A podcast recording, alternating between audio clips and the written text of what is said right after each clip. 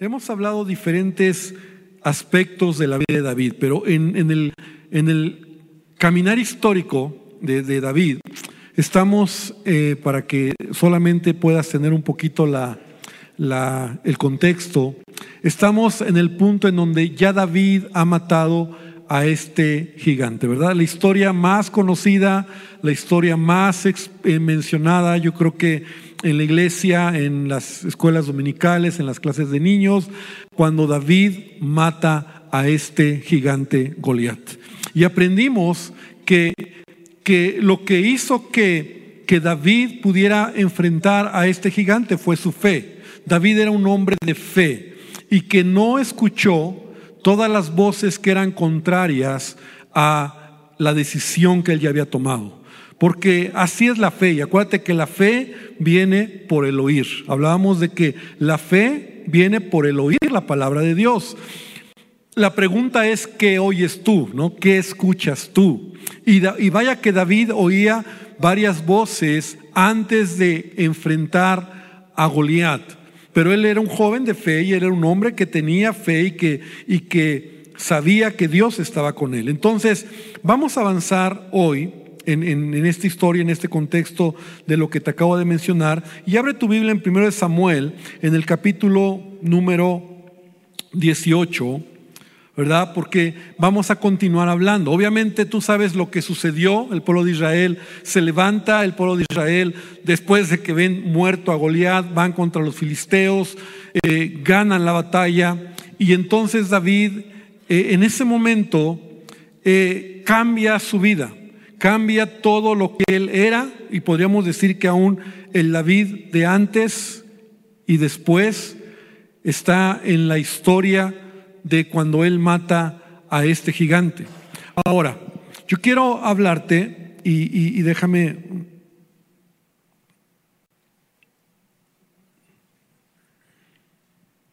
Aquí está. Y, la vida de David cambia porque él tiene una gran victoria y entonces David es reconocido por todo el pueblo de Israel. Si algo se tenía que saber y todo Israel tenía que escuchar, era que un joven había matado a este gigante.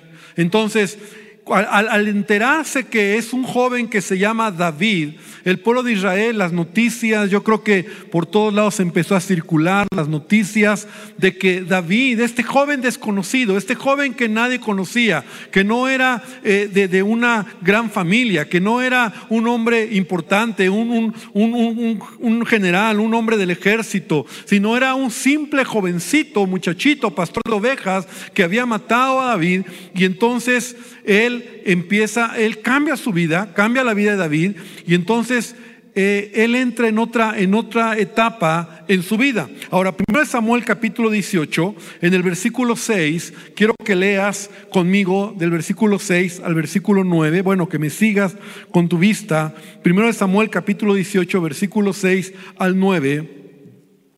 Y quiero que podamos poner atención, porque esta es la base de lo que hoy vamos a hablar. Entonces dice, aconteció que cuando volvían ellos, cuando David volvió de matar al filisteo, salieron las mujeres de todas las ciudades de Israel cantando y danzando para recibir al rey Saúl, con panderos, con cánticos de alegría, con instrumentos de música, y cantaban las mujeres que danzaban y decían, Saúl hirió a sus miles y David a sus diez miles. Y se enojó Saúl en gran manera. Y le desagradó este dicho y dijo, a David dieron mil, diez miles y a mí miles. No le falta más que el reino. Y desde aquel día Saúl no miró con buenos ojos a David. Y hoy quiero hablarte, eh, el tema que he titulado el día de hoy es cómo respondes a las promociones que Dios nos da. Porque a veces tus victorias, tus logros, no van a ser bien vistas por todos. Y es algo que debemos de saber, ¿verdad? Y, esto en alguna manera yo lo he compartido porque yo he aprendido esta verdad, que no son las pruebas las que te hacen, o sea, cuando tienes pruebas te acercas a Dios.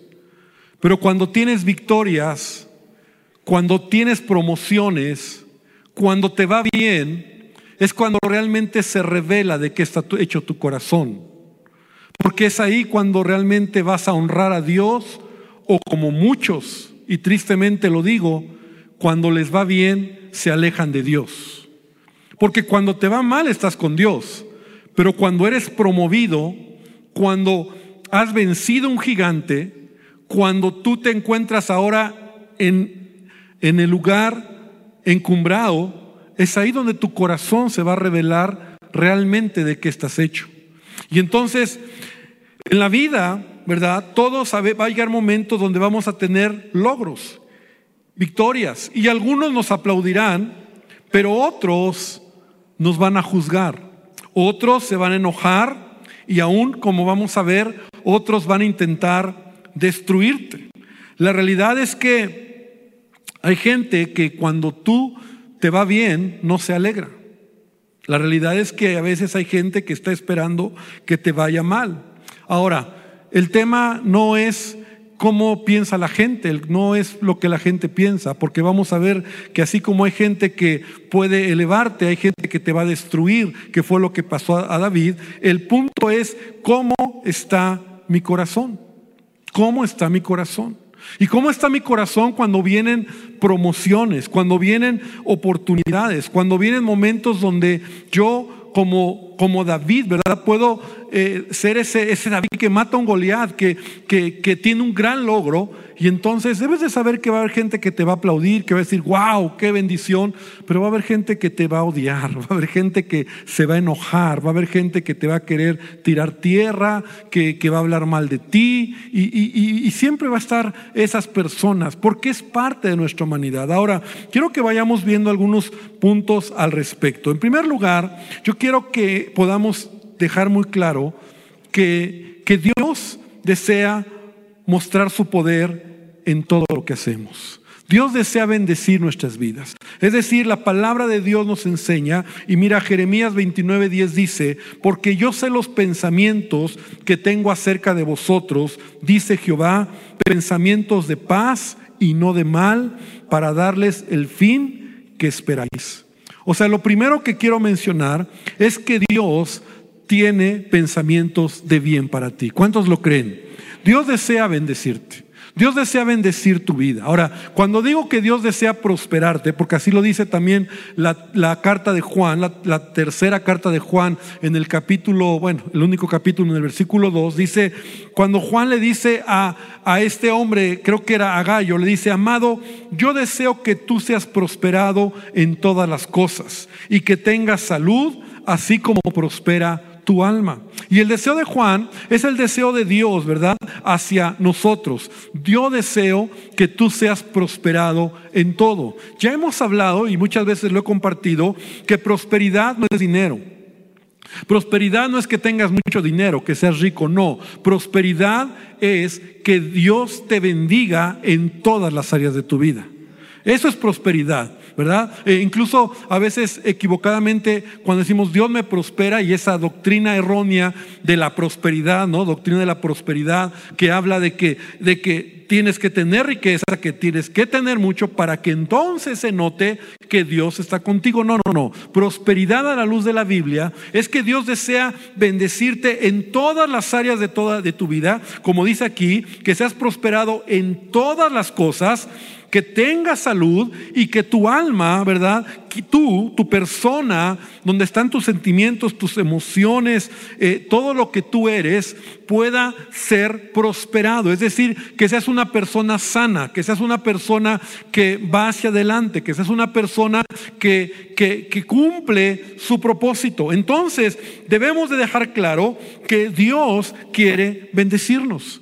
Dios quiere ayudarnos. Y si bien es cierto, pasamos momentos difíciles en la vida y hay situaciones donde a veces tendremos que enfrentar eh, momentos complicados, Dios eventualmente quiere también que te enfrentes a Goliat, que te enfrentes a gigantes, que te enfrentes a grandes retos en los cuales tú puedas ver la mano de Dios, el poder de Dios, la gloria de Dios y puedas decir, wow, esto solamente Dios lo pudo haber hecho. Es decir, Dios quiere hacerlo, Dios quiere estar contigo como a ese, a ese jovencito, ¿verdad? Que, que Dios estaba con él y que lo fue preparando a lo largo de la vida de su corta vida para el momento que enfrentó a este Goliat. Y ya hablábamos de eso la última vez, cómo David estaba preparado, cómo David estaba listo y, su fe no fue una fe improvisada, era una fe que él había, eh, había practicado, había visto a lo largo de su vida. Él había visto la mano de Dios cuando Él le daba la victoria sobre los leones, sobre los osos, animales que eran difíciles de, matar, ¿verdad? Un hombre, pero Dios estaba con él. Entonces eso ahora se requería fe, eso se requería valor, eso se requería fuerza, eso se requería decisión. Y todo eso estaba siendo formado en el carácter de David al punto de, de que él se enfrenta a Goliat. Ahora, como te digo, Dios quiere bendecir nuestra vida. Dios quiere respaldarnos y Dios te quiere dar oportunidades. Dios te quiere abrir puertas. Dios te quiere dar gracia. ¿Cuánto dicen amén? Y qué mejor este año, ¿verdad? Que yo digo sobre tu vida, Dios lo quiere hacer. Dios quiere bendecirte. Dios quiere estar contigo y Dios quiere mostrarse. Y qué padre cuando tú ves la mano del Señor en tu vida. Pero, pero, y este es mi punto dos, pero Dios se arriesga con nosotros porque nuestra naturaleza humana puede corromperse fácilmente y desviarnos del propósito por la gente que está cerca de nosotros y nos ama. O sea, Dios te quiere bendecir. Yo a veces yo lo, lo he preguntado, perdón, yo a veces he preguntado a Dios, Señor, oramos por esa persona que tú le bendigas. Y tú le bendijiste. Y ahora está lejos de ti. Señor, pedimos un milagro y tú le sanaste. Y se ha olvidado de ti. Por eso yo digo, Dios se arriesga. Porque Dios es bueno y Dios, aún conociendo nuestro corazón, y cuando tú eres promovido, cuando tú tienes la bendición, las oportunidades, cuando cuando algo sucede, ¿no? Podemos responder de muchas maneras. David en este caso tenía una razón para sentirse orgulloso y perder el piso, ¿no? Como dice ese dicho, a veces a la gente la subes a un tabique y se marea. Le das una posición y se olvida de quién es. ¿Me explico? Esa es la naturaleza humana. Te, dan una oportunidad y ya sientes que tú eres Juan Camaney, ¿no? Y, y tratas mal a los demás. Y David estaba expuesto. Va a entrar en un momento donde ahora David, que ha matado a un gigante, va a ser probado el corazón. Porque cuando él llega al lugar donde estaban todo el pueblo de Israel, empezaba una gran fiesta, era una fiesta, una celebración, y estas mujeres, las que danzaban, las que cantaban, estaban entonando un canto. Saúl mató a miles y, David a sus diez miles. Ahora, sobra decir lo que este canto expresaba, ¿no? O sea, David, wow. David mejor que Saúl. Pero hay varias cosas que veamos en esta historia. Porque primero que nada, no era un canto para dar la gloria a Dios, sino al hombre. No sé si lo habías visto. Pero no es un canto que están entonando para glorificar al Señor por la victoria que Él les ha dado a través de David. El que es glorificado es David o el que es exaltado, a lo mejor la mejor palabra. El que es levantado es David. Y es levantado David, pero también es un canto de comparación. O sea, la comparación, ¿no? ¿Quién fue mejor? ¿Y qué daño hace la comparación? ¿Yo soy mejor que tú o él es mejor que yo?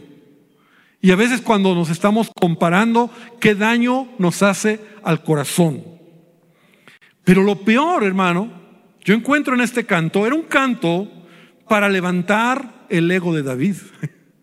Y perdón, pero David era un ser humano como tú y como yo, que está en un momento donde él pudo haber tomado toda la, toda la, la, gloria, todo el reconocimiento, todo el subir inflado como pavoreal, claro, porque imagínate, todos están queriendo conocer a David. Todos están queriendo eh, eh, cantar este canto. David es la persona más importante en ese momento. Es David.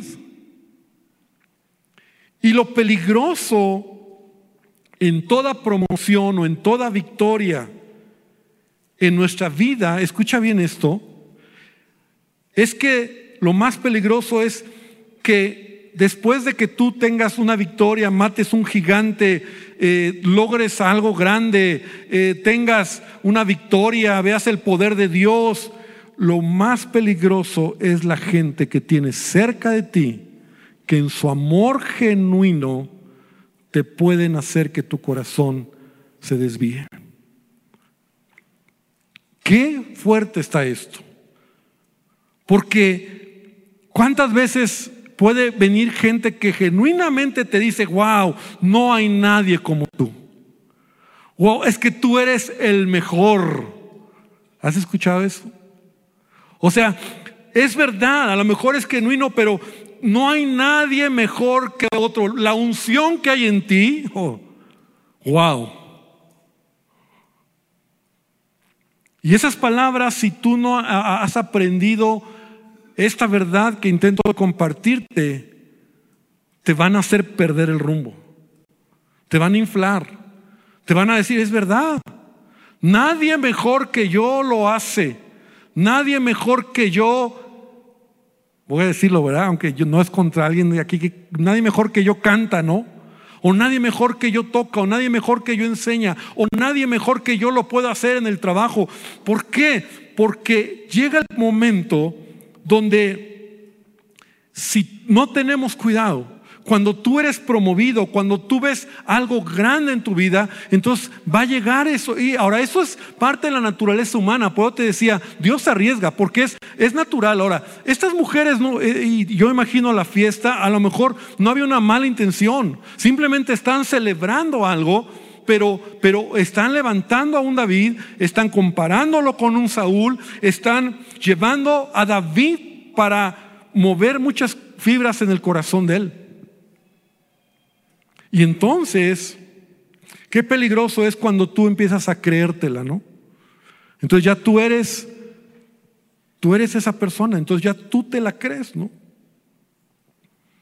Y eso pasa cuando Dios te da una posición, cuando Dios te da un liderazgo, cuando te, Dios, Dios te da una oportunidad, cuando tú has logrado algo, ¿verdad? En cualquier área de tu vida. Ahora, yo te hablo en, lo que a mí, lo que yo veo en la iglesia, ¿verdad? Que, a veces la gente te ama, ¿no? Y te, te, quieren atender y entonces ya eres como el siervo de Dios y te ponen la alfombra roja y te atienden y te ponen y, y todo eso te daña el corazón si no estás bien parado. Porque hace, eso te hace creer algo que tú no eres y que no es así. Pero por eso muchos hombres, incluso muchos servidores, ¿verdad? Cuando tienen una posición, ¿no? Y cuando se les da una oportunidad, entonces, wow, o sea, ya son intocables, ya entonces, y, y eso está mal. Y esa es nuestra naturaleza. A veces estar mirando más al hombre. ¿Te acuerdas la iglesia de Corinto que Pablo tiene que exhortarles porque la iglesia de Corinto tenía, bueno, eran, eran, cristianos, eran carnales, ¿no? Carnales, porque caminaban en la carne, tenían muchos problemas, pero entre todos los problemas que ellos tenían, el apóstol Pablo, y, y solo para que tengas ahí la cita en 1 Corintios capítulo 3, les dice, ustedes son carnales, ¿por qué? Porque entre ustedes hay celos, y hay discusiones, o sea, se están comparando, andan como los hombres del mundo. ¿Y en qué sentido? Porque entre ustedes hay, yo soy, dicen, yo soy de Pablo, yo soy de Apolos, ¿no? Yo soy de Pedro, ¿no? O sea, y Pablo les dice, ¿quiénes son ellos? ¿O quiénes somos nosotros? Somos servidores del Señor. O sea, ¿por qué tienes que hacer acepción de personas? No, Él sí. Y, y, y, entonces, ¿qué daño hace eso? Y Pablo está diciendo a los cristianos, es que no está bien, porque todos ante los ojos de Dios somos lo mismo. Pero la realidad es que nuestra naturaleza es así. Entonces debemos de tener mucho cuidado cuando por eso te, reitero, cuando nosotros tenemos una promoción, cuando Dios está contigo, cuando tú puedes ser alguien en, donde y ves y dices, wow, y la verdad es que llegará gente que te va a decir, wow, qué bendición, oye, no, si tú es que contigo todo está suave, tú lo haces bien, es que sin ti y que tú te la creas y que tú sientas que tú eres el, el chiraspelas, ¿no? La última coca del desierto y nadie más que yo. En ese momento ya perdiste de vista el propósito de Dios a tu vida. Porque si bien Dios se arriesgó, porque Dios se arriesga, porque Dios sabe cuál es nuestra naturaleza. Por eso el apóstol Pablo nos da tantos consejos en la palabra. Y mira, ven conmigo a uno que está en Filipenses capítulo 2, versículo 3. Y tenemos que venir a la palabra para que ella nos, nos regrese, nos equilibre y nos recuerde lo que tenemos que hacer o cómo debemos de actuar. Y entonces Pablo dice, nada hagas por contienda o por vanagloria, o sea, por orgullo, por reconocimiento, ¿no? Por vanagloria. Antes bien con humildad, estimando cada uno a los demás como superiores al mismo, no mirando cada uno por lo suyo propio, sino cada cual también por lo de otros. Y ahí hay un consejo, en donde tú y yo tenemos que tomar esta palabra y decir, está bien, o sea, yo debo de cuidar mi corazón mirando a los demás como superiores a mí. Yo no soy mejor que nadie. Es la gracia de Dios. Y qué padre si Dios te bendice en un puesto directivo, qué bendición si te va muy bien, qué padre que, que te vayas eh, a predicar el Evangelio a otro lado, qué padre que tengas una iglesia, qué padre cuando hagas las cosas y ver la mano de Dios, qué bendición cuando, cuando en, tu, en tu cantar, en tu hablar haya unción, qué padre, qué bendición, pero nunca olvides que si tú no guardas tu corazón, te vas a desviar mirando a los demás como superiores. Entonces, tu corazón se puede desviar ante la adulación de los demás y se te olvida que todo proviene de Dios. Mira lo que dice Pablo en Romanos capítulo 12, versículo número 3, otro, otro, otro consejo que él nos da. Y él dice, digo pues, por la gracia que me es dada, a cada cual que está entre vosotros. O sea, en otras palabras, a cada uno de ustedes les digo que no tenga más alto concepto de sí que el que debe tener, sino que piense de sí con cordura. Repite conmigo, cordura, conforme a la medida de fe que Dios repartió a cada uno. O sea, nuestra vida, sí, Dios nos va a bendecir, Dios, cada uno estamos en diferentes niveles y Dios te va, te va a llevar a puntos donde y así lo creo y así tenemos que eh, verlo, ¿verdad? A, vencer gigantes, a tener grandes logros, pero nunca se te olvide que todo proviene de Dios, que todo viene de Él. La nueva traducción viviente me gusta como dice, mira, dice así, basado en el privilegio y la autoridad que Dios me ha dado, les advierto a cada uno de ustedes lo siguiente. Ninguno se crea mejor de lo que realmente es. Sean realistas al evaluarse ustedes mismos. Háganlo según la medida de fe que Dios les haya dado. Wow. Y me gusta como dice, ¿verdad? O sea, Pablo le está diciendo, bájale tres rayitas, ¿no? O sea, bájate del tabique. No te marees, no creas que eh, la victoria que has tenido ya por eso ya eres gran cosa. No, cálmate. Porque si lo tienes es por la gracia de Dios. Y si lo lograste es por la misericordia de Dios. Entonces, Dios arriesga, pero Dios espera que nosotros podamos guardar siempre nuestro corazón de todo orgullo, de la adulación que nos puede destruir. ¿Verdad? Porque cuando pierdes el piso ya te sientes, entonces es ahí donde viene la gente, ¿verdad? Y, a veces pasa en, el pueblo de Dios, ¿no? Y no digo aún dentro de la iglesia, sino fuera de la iglesia, en tu vida normal, ¿no? Y entonces somos tan autoritarios o se nos olvida lo que Dios ha hecho en nuestras vidas. ¿Qué pasó con David? ¿Cómo actuó David? Porque sí, la Biblia nos dice cómo actuó David ante este momento. Y eso es lo que me encanta, cuando puedes venir a este hombre, que no por algo o, no, o, por eso dice que era un hombre conforme al corazón de Dios. Y mira lo que dice capítulo 1 Samuel, regresa a 1 Samuel 18, versículo número 12. Dice que entonces, bueno, Saúl de entrada se enojó, aunque ahorita lo vamos a ver. Pero entonces dice 1 Samuel 18, 12, mas Saúl estaba temeroso de David, por cuanto Jehová estaba con él y se había apartado de Saúl. Por lo cual Saúl lo alejó de sí y le hizo jefe de mil y salía y entraba delante del pueblo y David se conducía prudentemente en todos sus asuntos. Si tienes que subrayar algo, subraya esta parte. David se conducía prudentemente en todos sus asuntos. Y Jehová estaba con él. Y viendo a Saúl que se portaba tan prudentemente, tenía temor de él. Mas todo Israel y Judá amaba a David porque él salía y entraba delante de ellos. Entonces vale la pena examinar qué significa ser alguien prudente. Esta palabra hebrea ¿verdad? Sacal, que significa ser sabio, prestar atención y expresa la idea de alguien que mira bien antes de actuar. Alguien prudente es alguien que piensa antes de actuar. La palabra sé prudente, actúa con prudencia. O sea, no la riegues, no cometas, no hables de más, no, o sea, guarda tu corazón. Ese era David. David era un hombre prudente, era un hombre que a pesar de todo lo que él estaba viendo, él no se dejó llevar por las circunstancias para actuar. Él actuó correctamente. Ante los hombres él era prudente. O él no se dejó llevar así como que, wow, ¿no? No.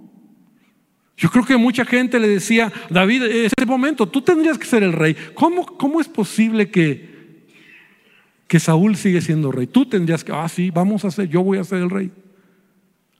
¿Conoces gente así?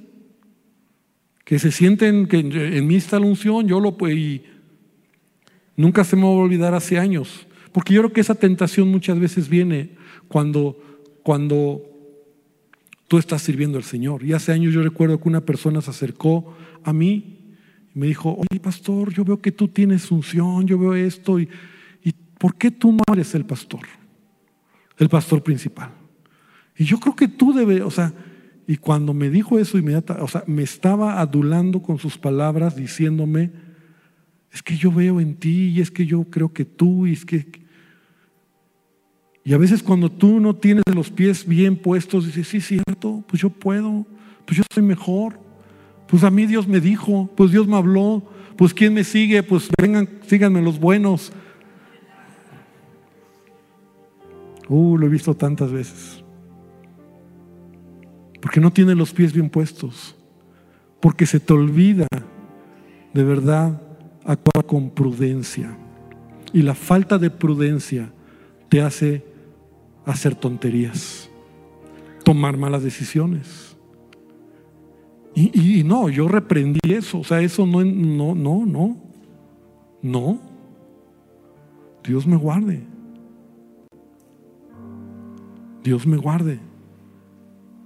Pero cuando tú escuchas la adulación de la gente, cuando tú escuchas los aplausos de la gente, cuando tú escuchas y tú dices, ah, no, pues sí, creo que sí, yo.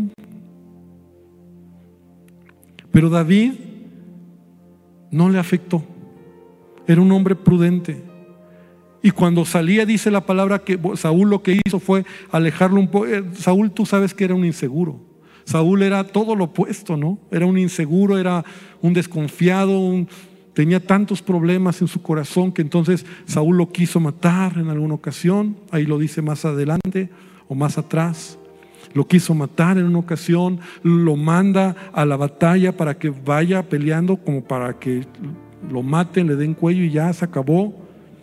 Pero David caminó con prudencia. Y ese es el secreto. Debemos de ser prudentes. Cuando viene la promoción, cuando hay gigantes que Dios te va a dar la victoria, debemos de actuar con, con prudencia. Todo viene de Él.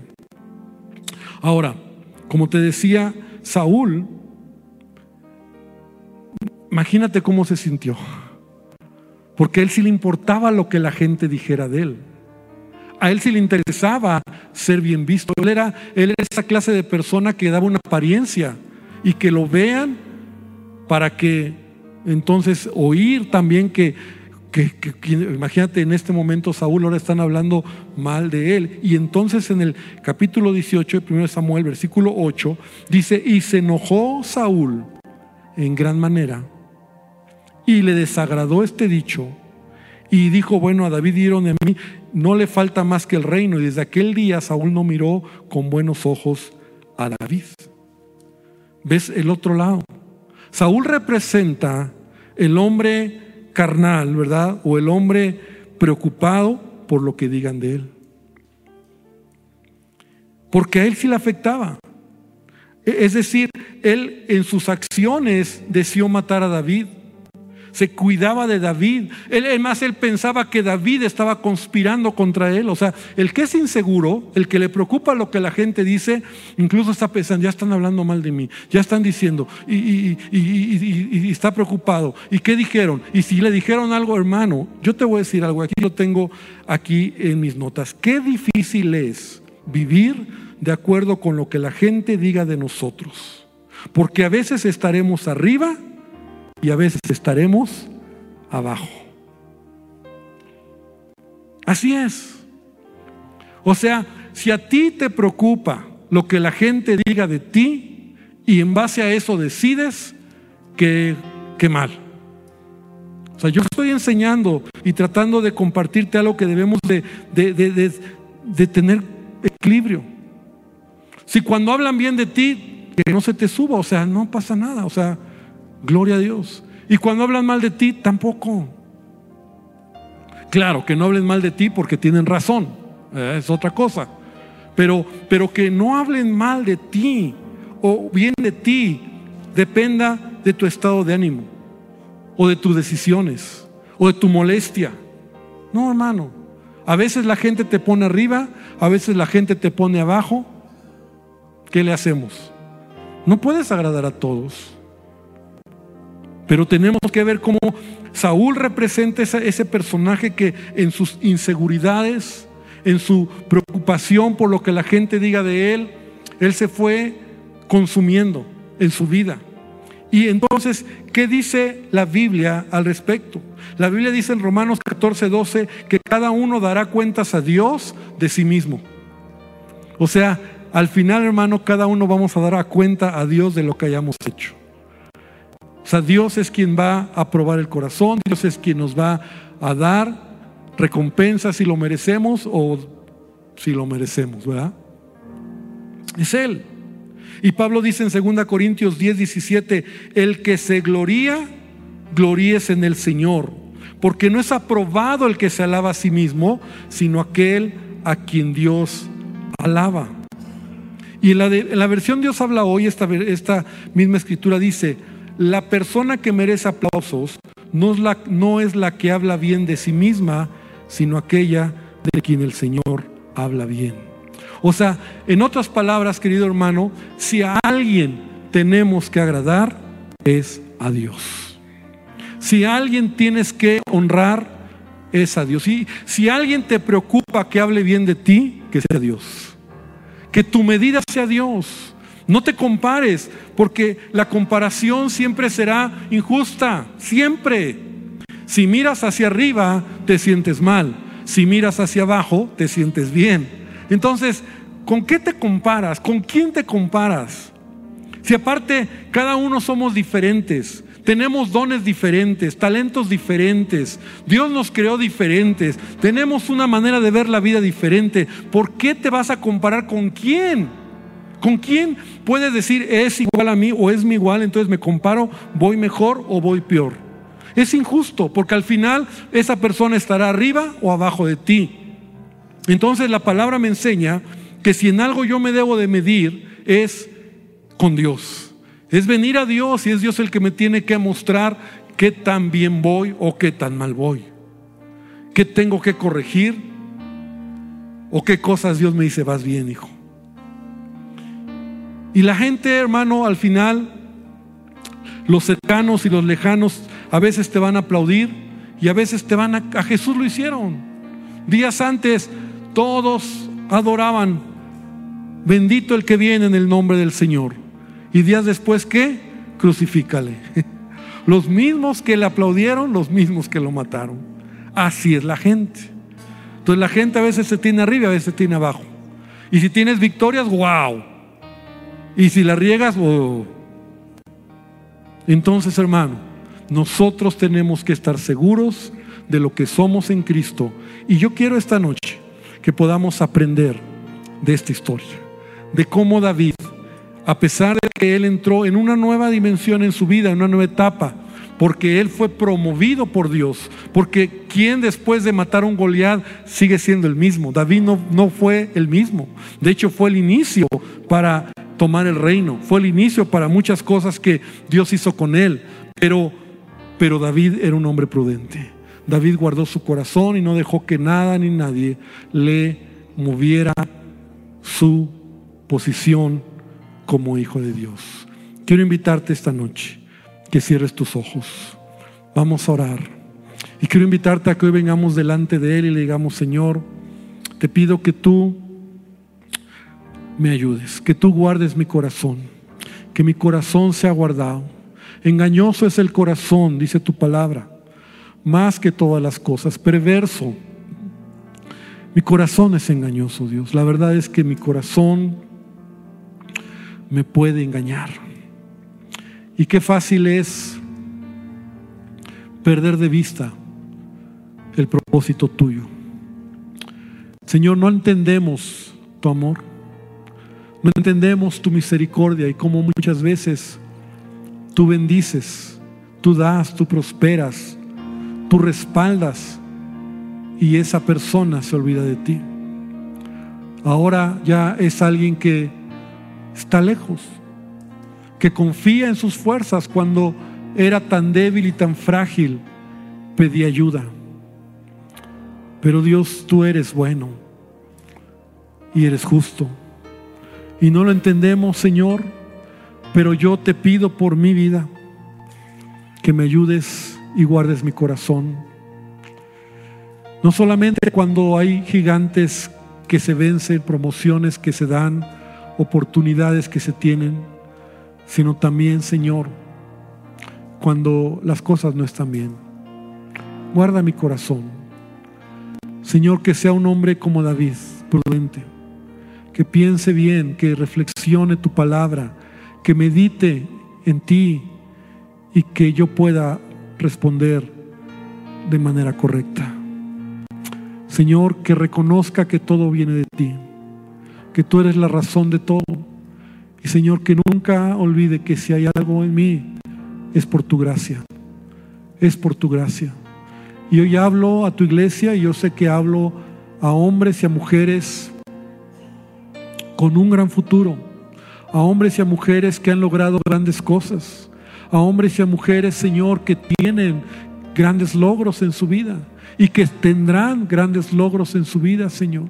Estoy hablando, Señor, una iglesia que es bendecida por ti, Señor, y yo sé que es algo que tú quieres recordarnos, que nunca olvidemos, Señor, guardar nuestro corazón en el tiempo de la oportunidad, de la promoción, de cuando vencemos a los Goliaths, que vengamos humillados a ti, reconociendo que tú eres el Señor de todo y que sin ti no lo hubiéramos logrado y que nunca nos alejemos de ti, Señor, sino más bien nos mantengamos, como tú dijiste, cerquita de ti, separados de ti, nada podemos hacer.